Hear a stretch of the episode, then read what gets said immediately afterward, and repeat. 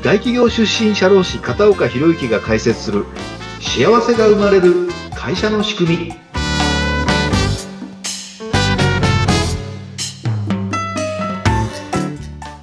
こんにちは。社会保険労務士の片岡博之です。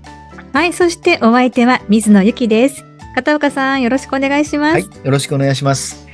さてここまでですね採用面接について今回で4回目になりますね、はい、お話を伺っておりますが今日は応募者を見極める面接についてのお話ということで、どんなお話伺えますか、はい、これはあの一般的にねどこの会社でも応募者を見極める面接というのをやってると思うんですけれども、うん、あのこの人が何をやってきたかとかそういったことを見ていくっていうのは一般的なんですけれども、はい、応募者がどういうことを目指しているのかに対してどういうふうな考え方を持ってるのか、合うのか合わないのかってことを見極める。企業理念とか価値観についてのね、そういった、あのー、マッチングがちゃんとできるかっていうことを中心に見極めていくかなっていうふうに思うんですね。うんまあ、一番難しいところでもあると思うんですが、はいどんなことに気をつけていけばいいですか、はい、まずですね、働き方に関するポイントについて確認します。あの、実はね、当社ではこんな企業理念とか価値観があるんですよ。まあ、内会社はちょっと困るんですけれども、内会社はまあお手伝いしますので作りましょ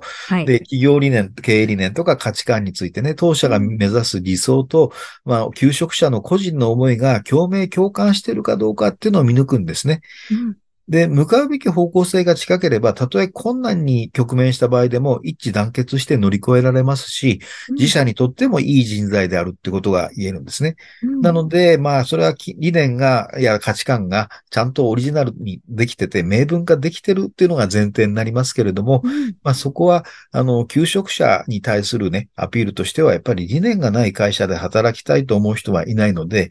まだの会社は、ぜひ、あの、ご相談いただければ一緒に作っていきますので、お待ちしております。うん、はい。はい。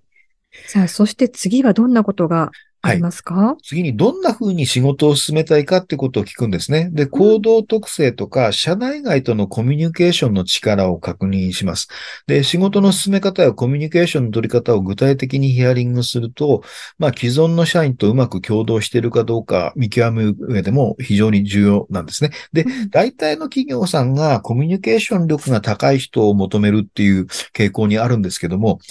あの、いいんです。コミュニケーションが取れる可能性があれば、今コミュニケーションが下手でも、うん、そこは伸ばすことができるね、成長できる、あの、変わりやすいポイントなので、うんうん、あの、ちゃんと受け答えができるかどうかっていう感じなんですね。うん、で、一応まあね、あの、まあ、聞くポイントとしては、前の会社では、社内外の方とは、積極的にコミュニケーション取ってきましたか？なんていうふうに聞いてみて、うん、いやー、私、あの、ちょっと、引っ込み思案なんで、みたいな話があったら、うん、なぜそうなのかってことを一緒に考えてあげるなんていうのも一つの方法かなと思うんですね。で、そこで、この人コミュニケーション力ないからダメっていうふうにそこで切ってしまったら、非常にもったいない話だと思うので、あの、可能性をそこで見極めてあげるっていうことも重要だと思うんですね。うん。でも、あのね、お客さんと接しない部署に、あの、配属する予定の人だったらば、特に話が上手じゃなくたっていいじゃないですか。はい。あの、社員とね、あの、トラブルにさえならなければ、ちゃんと言葉が通じさえすれば、うん、あの、特別、あの、コミュニケーション力高くなくても、それは伸ばしてあげればいい話なので、うんその気がない人はダメですよ。あの、コミュニケーション力を上げていこうっていう気持ちがないのに、うん、あの、そこを無理やり引っ張ってもしょうがないんで、うん、一生懸命自分では頑張ってんだけど、なかなか緊張しちゃって、みたいな、そんな話があるんだったら、うん、まあ、この人はまだ可能性があるかなっていう見方してあげると思うんですね。うんそして次はどんなことに気をつけましょう、はいね、組織の課題とか問題点をもう正直に話しちゃうんですね。自己開示っていうふうに前にも申し上げましたけども、はい、今度会社のことをもう開示しちゃうんですね。こんな課題があって問題があるんですけれども、うん、まあね、競合他社とか応募してきた人の現職と自社を比べてみてね、劣ってることとか負けてることっていうのが多分あると思うんで、はい、そこを説明した上で、こんな状況なんですけど、どうしたらいいと思いますか？って意見を求めるんですね。うんで、それ隠しててもね、入社後しばらくすれば必ず分かってしまうんで、はい。面接時点です、あの、説明して、まあ、うんストレスの体感度合いとかね、価値観を見抜き。で、もしね、背伸びをして会社よく見せただけだとですね、うんあの、応募者としたらこんなはずじゃなかったってミスマッチにつながりますので、うんこんな問題がある会社なんですけど、いいですかっていうことをちゃんと分かった上で入ってもらうっていうのが重要だと思うんですね。うん。あの、そうすると、それをさらけ出すことによって、前のファンか、ファンにする面接ともつながるんですけど、あ、この会社正直な会社なんだな、というふうに思ってくれるし、このレベルの問題だったら自分が何とかできるかなと思ってくれたら貢献できるポイントかなと思ってくれるじゃないですか。で、それでもしね、こんな課題がある会社嫌だと思われたらもうその方合わないんで、うんうんそこは諦めても仕方ないと思いますね。はい。はい。で、続きましてここはねいね優秀な人材を見分ける方法としては、うん前職の話を聞くっていうのが一番いいんですね。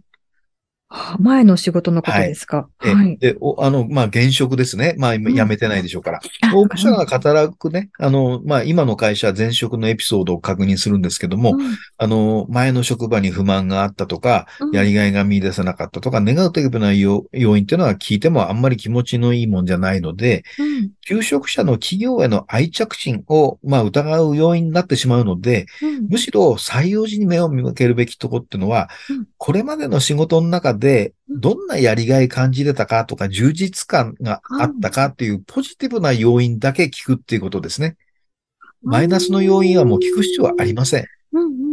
どこの会社にもね、不満要因ってのはありますから、そんなことをね、別に聞くのが面接の場じゃなくって、ええ。あの、嫌だから辞めるのか、そうじゃないのかは別ですけれども、うん。今の仕事、前の会社の仕事で、どんなことにやりがい感じてたんですかって聞くと、あ、うんこの人はこういう価値観なんだなってことがわかると思うんですね。うん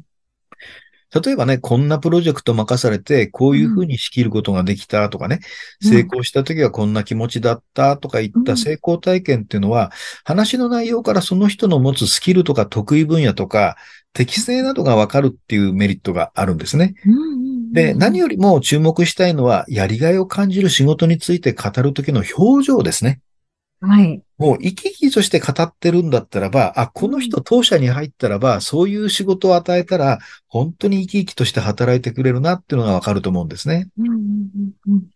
で、緊張とか不安で硬くなってる人でも、自分がいい印象を持ってるという思いでね、物事について考えてる時っていうのは、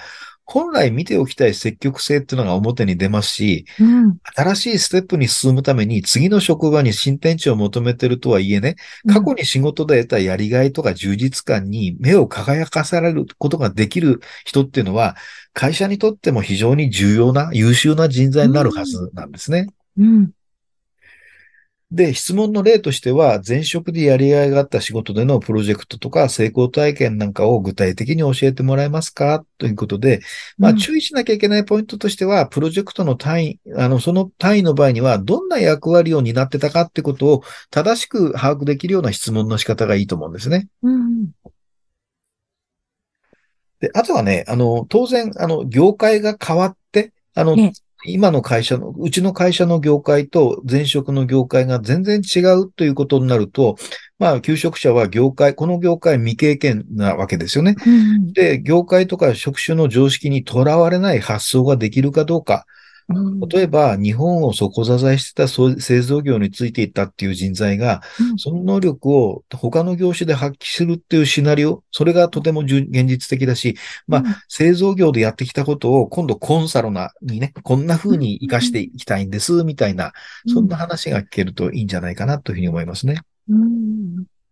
確かにこう自分が体験した経験した話っていうのは一番話しやすいことでもありますから、そこからその人柄であったりとか、はい。その人のやる気の部分であったりとか、はい。何が得意かっていうのは見極めやすい話題ではそうなんですね。ありますね。で、採用する企業側もね、応募者側も経験上ですね、市あのー、まあ、経験市場主義的な考え方、うんあの、もう経験がないからダメなんじゃないっていうような考え方を改めて、うんまあ、新たな可能性を探る必要がありますね。で、優秀な、うん隠れた優秀な人材っていうのは実は未経験者の中にたくさんいてですね、あの、会社も応募者も双方がその可能性に気がついてないっていうケースもあると思うんですね。うんうんなので、以前に比べたら未経験者を採用する機会っていうのは確実に増えてます。なので、未経験者はこの会社の何を期待してどこを見ればいいんでしょうかっていうことで、やっぱり、さっき申し上げたように、業界とか職種の常識にとらわれない発想ですね。うん。アイデアを出せる人ってのは非常に貴重な人材だと思いますし、業界の思い込みとかし、あの、縛りがない分ね、教育もしやすいっていう点のメリットがあると思うんですね。うん新しい視点でものが見れるっていうメリットもありますからね。はい。なので、あの、まあ、未経験者の持つ経験をヒアリングするって変な言い方ですけどうん、も、うん異業種からの転職組に斬新なアイディアとか変化を期待しているような場合多いと思うんですよね。うんなので、採用する側が未経験者のそれまでの経験をしっかりと把握して、この経験当社の、あるいはこの業界に活かせるんじゃないかということで、実は業界や職種において未経験でも別の分野で経験を積んだっていう、その分野での経験者なんですよねう。んうんでその経験を生かすも殺すも会社なんですよね。うんで、まあ経験が活かせる、またはその何かに変換できる場を与えてあげるっていうのが会社の役割だし、その優秀さを活かせるかどうかが決まってくるんですね。だから、過去の経験をリセットして採用するんじゃなくて、過去は過去として受け止めて、その経験が当社でどう活かせるかまで考えて初めて、未経験者が新しい風になって自由な発想を効果的に使えるんじゃないかなというふうに思うんですね。うんで、何よりも思考力も大事なんですけども、うん伝達力ですね。なんかこの人気になるなというのは優秀者の証明なんですね。ちょっと言葉はね、あの少ないし、コミュニケーションもあんまり上手じゃないんだけど、なんかこの人気になるな。で、伝えることができる人ってのは意外と少ないんで、うん。まあ採用面接では限れた時間なので、うん。まあその自分のことを伝えようと、まあプラプレゼンしようとする特殊な時間なので、そこをうまく引き出してあげる。うん。で、スキルは高い人なんだろうけど、面接の中で心に訴えてくるものはないな、というふうに、うん。あの、面接官が感じたら、応募者の仕事に対するモチベーションとかね、伝達力が不足していると考えた方がいいでしょうし、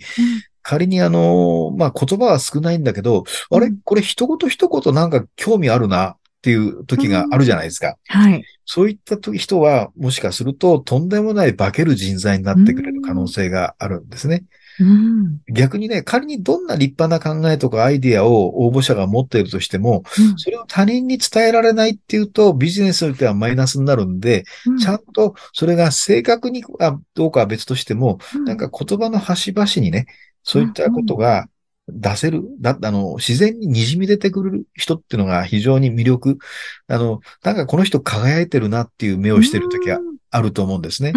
でうん、何かを感じた、気になるっていう人材がいたら、その人はもう少し深掘りをして、まあ、うん。コミュニケーションがもし下手としたらば、それを、あの、まあ、スキルアップをさせてあげる手伝いをしながら、まあ、伝える、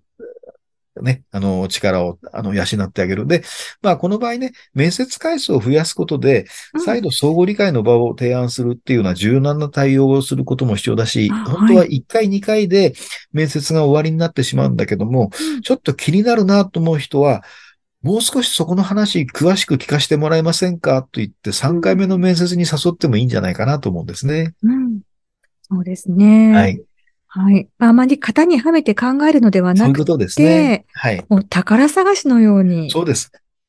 なんか気になったぞ、この人、うんひちょっと光ってるのが見えるぞと思ったら、うんもう少しそこのね、光ってる部分をクローズアップしてうん見つけてあげるっていうのが大事かなというふうに思います。はい。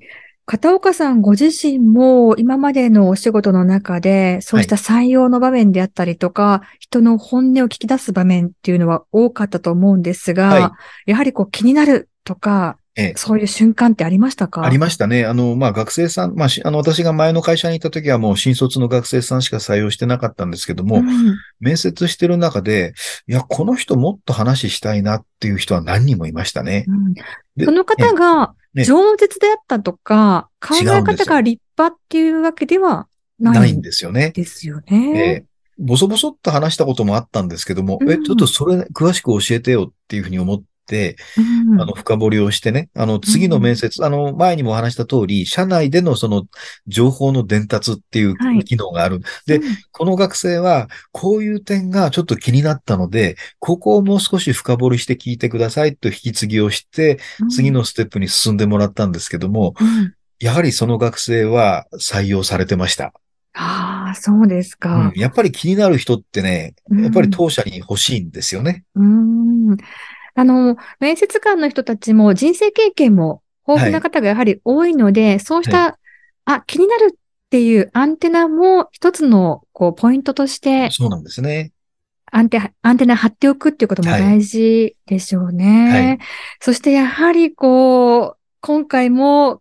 皆さんきっと思っていらっしゃると思うんですが、採用する側もちゃんとしっかり自分たちを持っていなきゃいけないのと、そういうことです。はい、悪いところを見つけて弾くのではなくて、いかにその来た方のいいところを見つけて、マッチングしていくかっていうところを探すという、そういうことですね。こちらの作業をものすごく力入れた方が、はい、お互いにとっていい時間、はい、いい面接になっていく。はい、そしていい人材が残ってくれるといった、ポイントになっていくわけですね。ともすると私がいた大企業なんかは、うん、まあ、あの、消去法でね、この人ダメみたいな面接の仕方をしてたこともあったなと思って反省してるんですけども、うん、結局同じような人しか入ってこなくなっちゃうわけですよね。それではやっぱり会社の発展につながらないので、うん、いろんなタイプの人がいていいと思うんですよ。で中小企業でいろんなタイプの人がいると、まあ、マネジメント大変だよというふうに思う人もいるかもしれないですけども、うん、まあ、あの、中小企業で人が少ないからこそ、その人それぞれが持ってる違ったスキルで補い補い合いながら、会社の成長につながっていくっていう観点では、やっぱり金太郎飴的なあの採用の仕方っていうのは、あまり、あの、お勧めはしないなというふうにあの、言えることかなと思いますね。はい。はい、さあ、今回ですね、4回にわたって採用について詳しくお伺いしてきました。はいはい、ちょうどこれからのシーズン、採用についてね、各中小企業の皆さんも悩んでいらっしゃるという方多いと思います。